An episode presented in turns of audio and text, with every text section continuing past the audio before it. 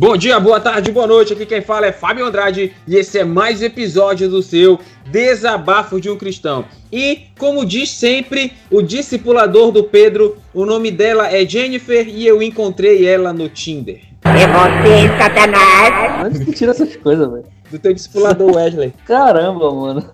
E aí, galera, aqui quem fala é Pedro Andrade e tem um monte de igreja aí que não serve pra absolutamente nada. Eita, rapaz. Eu quero dizer, senhores, que hoje nós vamos. nós- o nosso tema hoje ele é meio que bombástico, né? O tema é Para que serve a igreja? Então é, uma- é um pouco pesado, né? Daqui a pouco a gente grava. O próximo episódio é Para que serve Deus? O que, que tu acha? Tá bom esse? O pessoal já chama a gente de herege, isso vai É. só dar, só dar mais É, munição pra É ele. tudo, é tudo arminiano, esse pessoal que critica a gente, é tudo arminiano. Se fosse calvinista, se fosse salvo, os caras não iam encrencar com a gente. Mas vamos lá.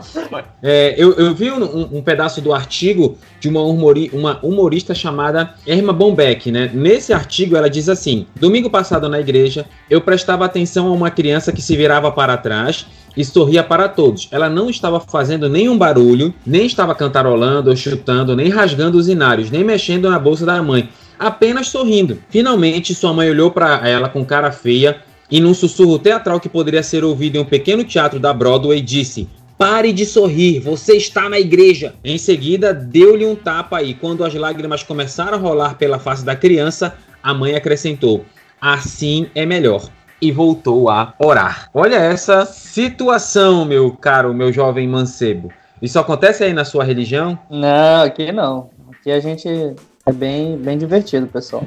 Já, já tem que. Já estão precisando do tapa da irmã aqui. Depois do nosso bloquinho de anúncio, nós vamos para o episódio Para que serve a igreja? Bloquinho de anúncios!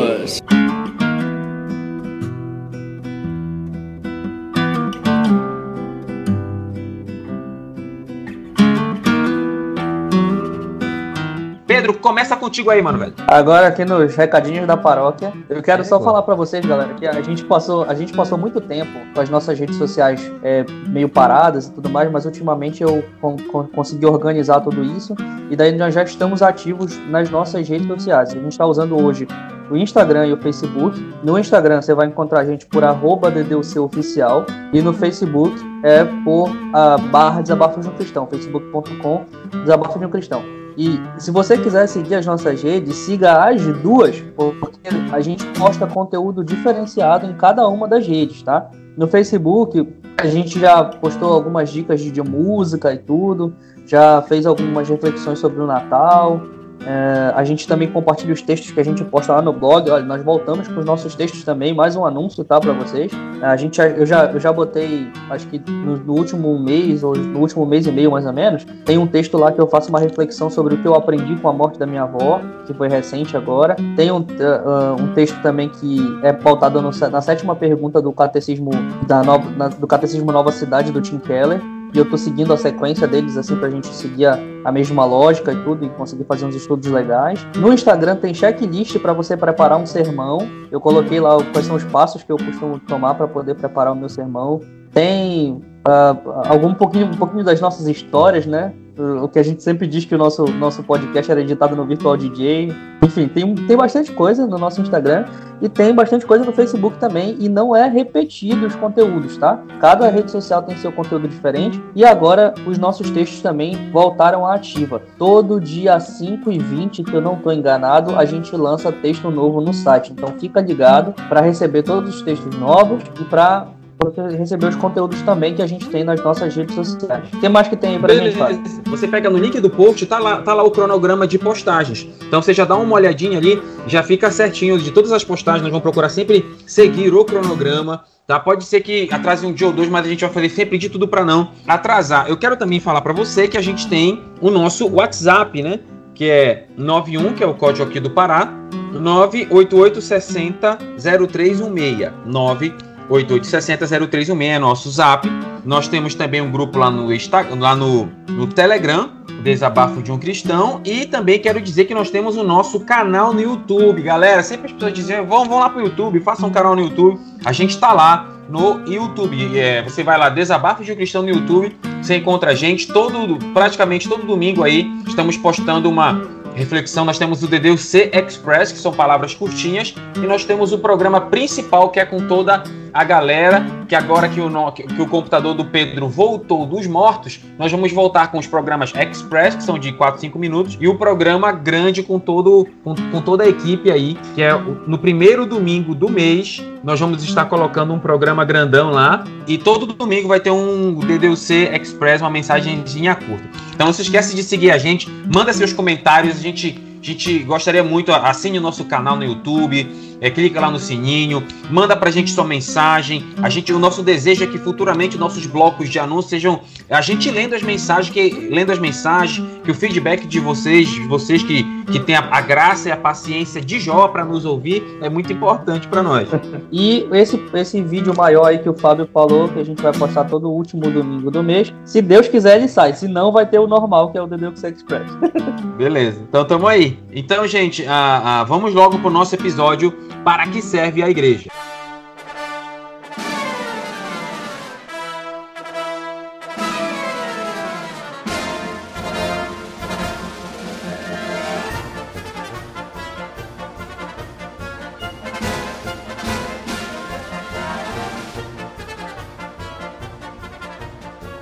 Para começar a falar do nosso episódio para que serve a igreja, eu quero começar lendo um texto que está lá em Efésios capítulo 3, do verso 14, que diz assim, isso é Paulo, né? Por causa disso, me ponho de joelhos perante o Pai de nosso Senhor Jesus Cristo, do qual toda a família nos céus e na terra toma o nome, para que, segundo as riquezas de sua glória, vos conceda que sejais corroborados com poder pelo Espírito no homem interior, para que habite Cristo pela fé em vossos corações, a fim de que, estando arraigados e fundados em amor, poderdes perfeitamente compreender com todos os santos qual seja a largura, comprimento, altura, profundidade e conhecer o amor de Cristo que excede todo o entendimento, para que sejais cheios de toda a plenitude de Deus. Então, quando a gente fala é, pra, propósito da igreja, o propósito da igreja é auxiliar. Uh, uh, isso é uma. O Pedro vai já dar o pensamento dele, mas na minha, na minha humilde opinião, o propósito da igreja é, é nos ajudar a seguir o caminho correto, porque lá supostamente tem pastores segundo o coração de Deus, tem líderes segundo o coração de Deus, que vão nos, nos ajudar a estarmos mais perto de Deus. O que, que você acha, Pedro, sobre o propósito da igreja? Qual é o propósito, na sua opinião? É um clube social? Que a igreja virou clube social hoje em dia, né? Ah, assim, a gente pode enumerar inúmeros propósitos e, e, e objetivos da igreja de forma geral. Mas se a gente for colocar o objetivo principal da igreja, na minha humilde opinião, é a, a, divulgação e a proclamação de tudo aquilo que vem de Deus, de todos os desígnios de Deus. A igreja é o representante, digamos assim, legal do próprio Deus aqui na Terra. O que a igreja deve fazer, o que a igreja tem que fazer. O objetivo uh, principal da igreja é levar a palavra de Deus de todas as suas maneiras e todos os desígnios que Deus fez desde antes da fundação do mundo da melhor maneira possível. Esse é o objetivo principal. Só que quando você pensa nesse objetivo principal de proclamar a verdade de Deus, de, de espalhar a verdade de Deus, ele pode se ramificar em um monte de outras coisas, né? Porque a partir do momento que você propaga a palavra de Deus, você também edifica a própria igreja, edifica os irmãos que fazem parte da própria igreja. Você também alcança novas pessoas, então pode ser colocado também como edificação de, de, vários, de várias pessoas, como membros do mesmo corpo, ou então o alcance de outras pessoas também para fazerem parte do corpo de Cristo.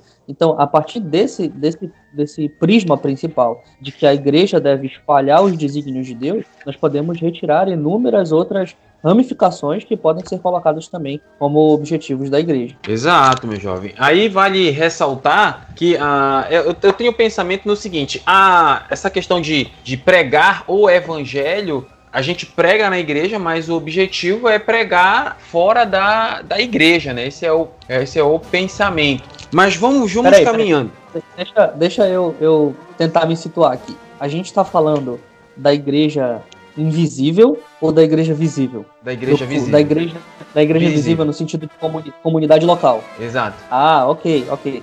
Então, então deixa eu acrescentar mais alguma coisa aqui. Calma lá.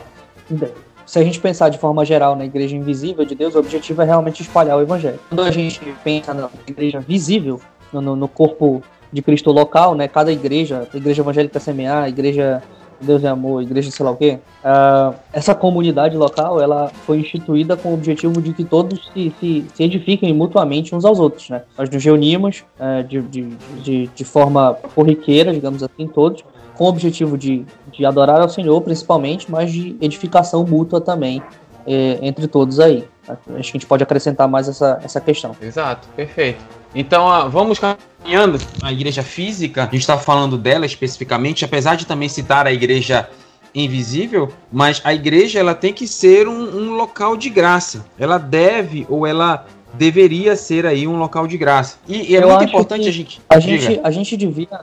Só te cortando, desculpa aí, mas a gente devia é, definir um pouco essa, essas questões de igreja visível e invisível, porque eu tenho certeza que tem alguns é, é, ouvintes que não estão familiarizados com esses termos mais teológicos, assim, entendeu? Vamos lá. Então, uh, ah, para você que está nos ouvindo e não conhece esses termos de igreja visível, igreja invisível, que eles, eles são termos basicamente mais teológicos, a gente aprende em seminários, em estudos teológicos e tudo mais, o que acontece? A igreja invisível de Deus, quando a gente fala sobre igreja invisível, nós estamos pensando sobre todas as pessoas que fazem parte do corpo de Cristo. Seja porque, por exemplo, dentro de uma igreja local, dentro da igreja evangélica TMA, por exemplo, ou então da igreja batista, nós temos várias pessoas que frequentam aquela, aquele templo e que vão àquele templo, mas que não são de fato igreja de Deus e que no fim dos dias só ele sabe quem vai ser salvo ou não, entende? E a igreja visível de Deus, nesse caso, é a igreja local. As pessoas que se reúnem num determinado local geográfico, físico, isso nós chamamos de igreja local ou igreja visível. Já invisível não, é a igreja una, santa e apostólica, que é constituída de todos os crentes espalhados pelo mundo inteiro, beleza? Só para ficar fácil e todo mundo entender do que a gente está falando aqui. Exato. Eu quero ler, é importante a gente ler um texto que está lá em Hebreus, que é um texto muito utilizado nessa questão, é um texto bastante verdadeiro. É, o livro de Hebreus é um livro que ele parte de uma incógnita, né? Muito, não se sabe quem escreveu, uns dizem que foi Paulo, outros Barnabé, outro Apolo. Só para você ter uma noção da confusão, eu vou citar caras pesados. Quem diz que foi Paulo que escreveu Hebreus? Clemente de Roma, Clemente Alexandria, Orígenes, Irineu, o Caio, que foi presbítero de Roma. Quem diz que Hebreus foi escrito por Barnabé? Tertuliano. Quem diz que Hebreus foi escrito por Apolo? Martinho Lutero. Então você vê que os pais da igreja eles não entraram numa, numa definição disso. Mas lá em Hebreus capítulo 10, no verso 25, seja lá quem tenha escrito, diz assim: Não deixando a nossa congregação como é costume de alguns, antes admoestando-nos uns aos outros, e tanto mais quanto verdes vai se aproximando aquele dia. É, o que, que ele diz aqui, o autor? Não deixeis de vos congregar, como dizem algumas traduções. É muito importante a gente entender que a gente tem que permanecer na igreja, em comunhão com os irmãos. É importante buscar a Deus em comunhão e não buscar sozinho. E buscar sozinho eu posso, orar sozinho eu posso? Posso, mas a Bíblia, Jesus Cristo sempre orientou, sempre incentivou as pessoas a buscarem Deus em conjunto. Se você for olhar lá, Mateus capítulo 6, do verso 9 a 13, que é aquela chamada oração do Pai Nosso, eu enumerei aqui sete vezes, para quem gosta de numerologia, essas coisas, vai adorar esse negócio, né? Eu enumerei sete vezes só aqui Jesus fazendo referência ao coletivo. Você me permite falar isso, Pedro? Você que, é, você que não gosta de numerologia, que você diz que não existe isso? Fica à vontade, meu cara. Depois eu te conserto. Tudo bem. Diz assim: Portanto, vós orareis assim: Pai nosso que estás no céu. Já começa nosso. Ele não diz Pai meu ou não diz Pai. Ele diz Pai nosso, ou seja, mostrando que, que não está sozinho nessa oração. Está no céu. Santificado seja o teu nome, venha o teu reino, seja feita a tua vontade, assim na terra como no céu. O pão nosso de cada dia nos dai hoje. Perdoa-nos as nossas dívidas, assim como nós perdoamos os nossos devedores. E não nos deixes cair em tentação, mas livrai-nos do mal porque o teu é reino, o poder e a glória para sempre. Jesus faz sete vezes essa referência aí, fora que Jesus em outros momentos diz: Onde estiverem dois ou três, lá eu estarei. O que vocês ligarem na terra será ligado no céu. Então Jesus sempre incentivando a buscar a Deus em coletivo. É muito importante a gente entender que até uma, é um mantra o que eu vou dizer, mas brasa longe da fogueira, ela esfria. É, ela bem perde. Pentecostal. É bem pentecostal, bem penteca, né? Então é, é importante entender isso entender que eu preciso estar junto com os irmãos fortalecendo-me e ajudando os outros a serem fortalecidos. Certo, meu jovem mancebo? A igreja tem que ser local de graça, tem que ser local de oração, local onde as pessoas compartilham a verdadeira, a verdadeira palavra de Deus. É importante entender isso. Uma vez perguntaram para Madre Teresa, disseram assim: "Madre Teresa, qual é o segredo do seu sucesso?" Ela disse assim: "Meu segredo é simples. Eu oro." Então, ter essa prática, ter essa vida com Deus. O propósito da igreja é é, é, desenvolver, é, levar a vida de Deus às pessoas e levar a vida das pessoas à vida de Deus. Eu acho que ficou bem poético, mas eu, eu acho que ficou. ficou eu vou escrever isso aqui para colocar na, nas redes sociais, para botar no nosso Instagram. Você gostou? Você gostou? Ficou legal, né, cara? eu vou patentear isso aí, meu amigo. então, uh, vamos lá. Primeiro, que a Bíblia usa inúmeras ilustrações coletivas inúmeras ilustrações coletivas quando se fala do corpo de Cristo. Primeiro, corpo, né? Ele coloca o corpo como se fosse uma coisa só, hum, que simboliza a unidade da igreja com Cristo, mas quando ele fala sobre o corpo, ele fala sobre vários membros. Então é, é, é são várias coisas que formam um todo. Exato. Ele também, Paulo também utiliza em Efésios a, a ilustração do edifício, onde o fundamento Uh, nós estamos firmados sobre o fundamento dos apóstolos e santos profetas, no caso, o alicerce, né? É o, a, a palavra que foi lançada pelos profetas e pelos santos apóstolos, a pedra angular é Cristo Jesus, onde está firmado todo o alicerce, e nós construímos com vários tijolinhos. Falando sobre essa questão de tijolinho, né, Pedro? Só te cortando rapidinho. Olha, tenho, uma, tenho três curiosidades que tem tudo a ver com isso que você está falando. Por exemplo, a, quando a gente está falando de oração, de, de tudo isso, a Bíblia ela contém cerca de 650 orações em circunstâncias variadas. E sobre questão de igreja, você vê que Paulo sempre é, ora, faz menção à oração nas suas cartas. Todas as cartas de Paulo, exceto a carta de Tito, tem oração. Então, Paulo sempre fazendo menção, orando pela igreja, manifestando a importância de, de, se orar, de se buscar a Deus. E um outro dado importante é que dos indivíduos que foram curados por Jesus, com exceção de sete casos, todos foram levados a Cristo por alguém. Então é, é, nós somos um corpo, nós, nós, a igreja ela tem que ser, ela tem que ser um corpo. As pessoas têm que se ajudar. Paulo ele orava pedindo para que o propósito de Deus se concretizasse na vida da igreja. Então nós, dentro da igreja, nós temos que estar orando, ajudando, é, é, sendo suporte para os irmãos, para que a gente possa ajudá-los e ajudar nos ajudar mutuamente a chegar no, no centro da vontade de Deus. Tem um texto que Paulo diz assim: suportai-vos uns aos outros. Quando Paulo fala suportai-vos, ele não está dizendo, olha, aguenta o irmão que é chato. Não, ele está falando sobre ser suporte. Seja suporte do seu irmão, seu irmão será suporte de você. Porque senão a gente vai ser igual o Sansão, começa bem termina mal. A igreja de Gálatas, que começa bem termina mal. É importante nós, dentro da igreja, é, é, levarmos as pessoas o entendimento em que Deus tem que ser o centro da nossa vida. Porque numa, na, na vida corrida que a gente tem, nesse nosso cotidiano, é muito fácil uma pessoa se esquecer de Deus. É muito fácil uma pessoa a, a passar um dia sem orar. Para você ver, ó, tem um livro do Yancey, que é a Bíblia que Jesus lia, que ele diz assim, eu estou lendo aqui um trecho do livro dele, ele diz assim, os hebreus tinham lembretes incessantes embutidos em sua cultura. Dedicavam os primogênitos dos filhos e do gado a Deus, usavam partes escritas da lei amarradas à testa e ao braço, colocavam lembretes visíveis nos umbrais da porta, bendiziam a Deus continuamente. Olha, a regra do judeu era bem dizer a Deus 100 vezes por dia. 100 vezes e usavam até cortes especiais de cabelo e costuravam franja na roupa. Você vê, um judeu dificilmente passaria uma hora sem falar com Deus. E aí é uma, é isso é uma coisa que eu entendo, Pedro, que a gente tem que trabalhar na igreja e tratar isso na igreja. A igreja, nós precisamos de disciplina dentro da igreja. Disciplina para orar, disciplina para ler a Bíblia, tem um romance do Vitor Hugo, que é Os Miseráveis, que lá ele conta que tinham na, dentro da capela tinham os sinos que tocavam a cada hora. E toda hora quando o sino tocava, as pessoas tinham os monges, as freiras tinham que parar o que estavam fazendo e tinham que se voltar para Deus.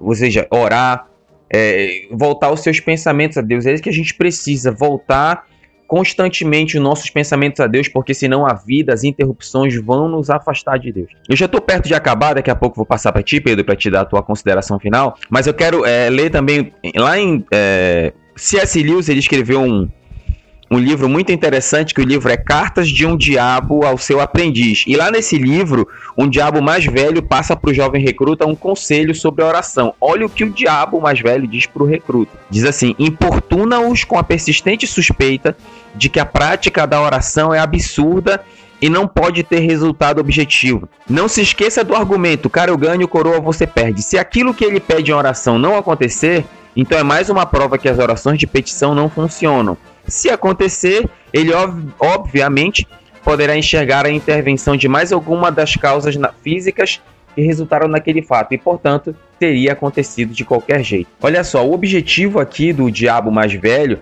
é incentivar o recruta a colocar na cabeça das pessoas que oração não tem resultado. É por isso que a Bíblia diz que é melhor serem dois do que um, porque existem momentos na nossa vida que a gente está para baixo, que a gente está, que a gente tá, uh, tá triste. Então é por isso que eu e você temos que orar uns pelos outros, incentivar a oração e encorajar. Nós temos que encorajar os irmãos. Paulo, na no texto que lemos no início, é, na carta aos Efésios, Paulo ele procura de todas as formas encorajar os irmãos a, a irem para o centro da vontade de Deus. E igreja é para isso, para que nós venhamos motivar os irmãos a ir para o centro da vontade de Deus, para que nós venhamos encorajar e ser encorajados a estar diante de Deus, bendizendo a Deus com disciplina, orando, lendo a Bíblia, buscando a Deus. É isso aí, Pedro, faça as suas considerações finais aí. Para a gente caminhar para o final, eu queria fazer um apanhado geral do que a gente viu aqui no podcast, que eu acho interessante a gente dar uma resumida. A primeira coisa que a gente precisa entender quando está falando de igreja é a distinção entre igreja visível e igreja invisível. Como foi dito, a igreja visível ela é aquilo que está às nossas frentes, né? Uh, é a igreja que se reúne todo domingo e tal. E dentro dessa igreja visível, é muito possível, e, e, na verdade é realmente isso que acontece, que haja pessoas que não fazem parte da igreja real de Cristo, que são pessoas que, porventura, mais à frente desviarão-se do caminho ou algo nesse sentido. A igreja invisível é a, a comunhão de todos aqueles que são, de fato, a, a igreja de Deus, aqueles que subirão aos céus com ele e que somente o próprio Senhor conhece, né? Então, essa é a primeira distinção. E para a gente é, seguir aqui nessa, nessa conclusão, é, eu acho interessante também a gente pensar um pouco sobre os papéis da igreja, né? E eu acho que o, o principal papel da igreja é glorificar a Deus, tá? De forma geral. E daí, quando a gente pensa sobre glorificar a Deus, a gente acaba bifurcando isso de várias outras maneiras. O objetivo da igreja é espalhar a glória de Deus, glorificar a Deus. De que forma que a igreja faz isso? Dentro da igreja visível, a gente vê a pregação da palavra, a edificação dos próprios membros, a ajuda aos pobres e aos necessitados, reuniões é, é, constantes para que haja edificação entre todos, reuniões nas casas, tudo isso acaba glorificando a, a, Deus de alguma forma. Então, o, o objetivo principal de glorificar a Deus, ele pode ser dividido em vários outros menores da igreja, uh, que, que expressam de fato a glória e a bondade de Deus. E pensando na igreja invisível uh, de Deus, cada um de nós tem, uh, que faz parte desse corpo de Cristo místico e invisível tem um papel fundamental que é espalhar a palavra de Deus, de pregar a palavra de Deus, que é a grande comissão que foi dada a nós, não é isso? Então, uh, de, de, pregar o evangelho a toda criatura, fazendo discípulos, batizando-os em nome do Pai, do Filho e do Espírito Santo e tudo. Enfim, é, nós conhecemos isso, certo? Nós sabemos disso. Então, esse, esse, na minha opinião, são os dois papéis mais importantes da, da, da igreja dentro das escrituras sagradas, o que a gente vê e que pode se identificar facilmente, tá? Então é isso aí, galera. Muito obrigado. Fica com a gente até o próximo episódio no dia 5. Valeu!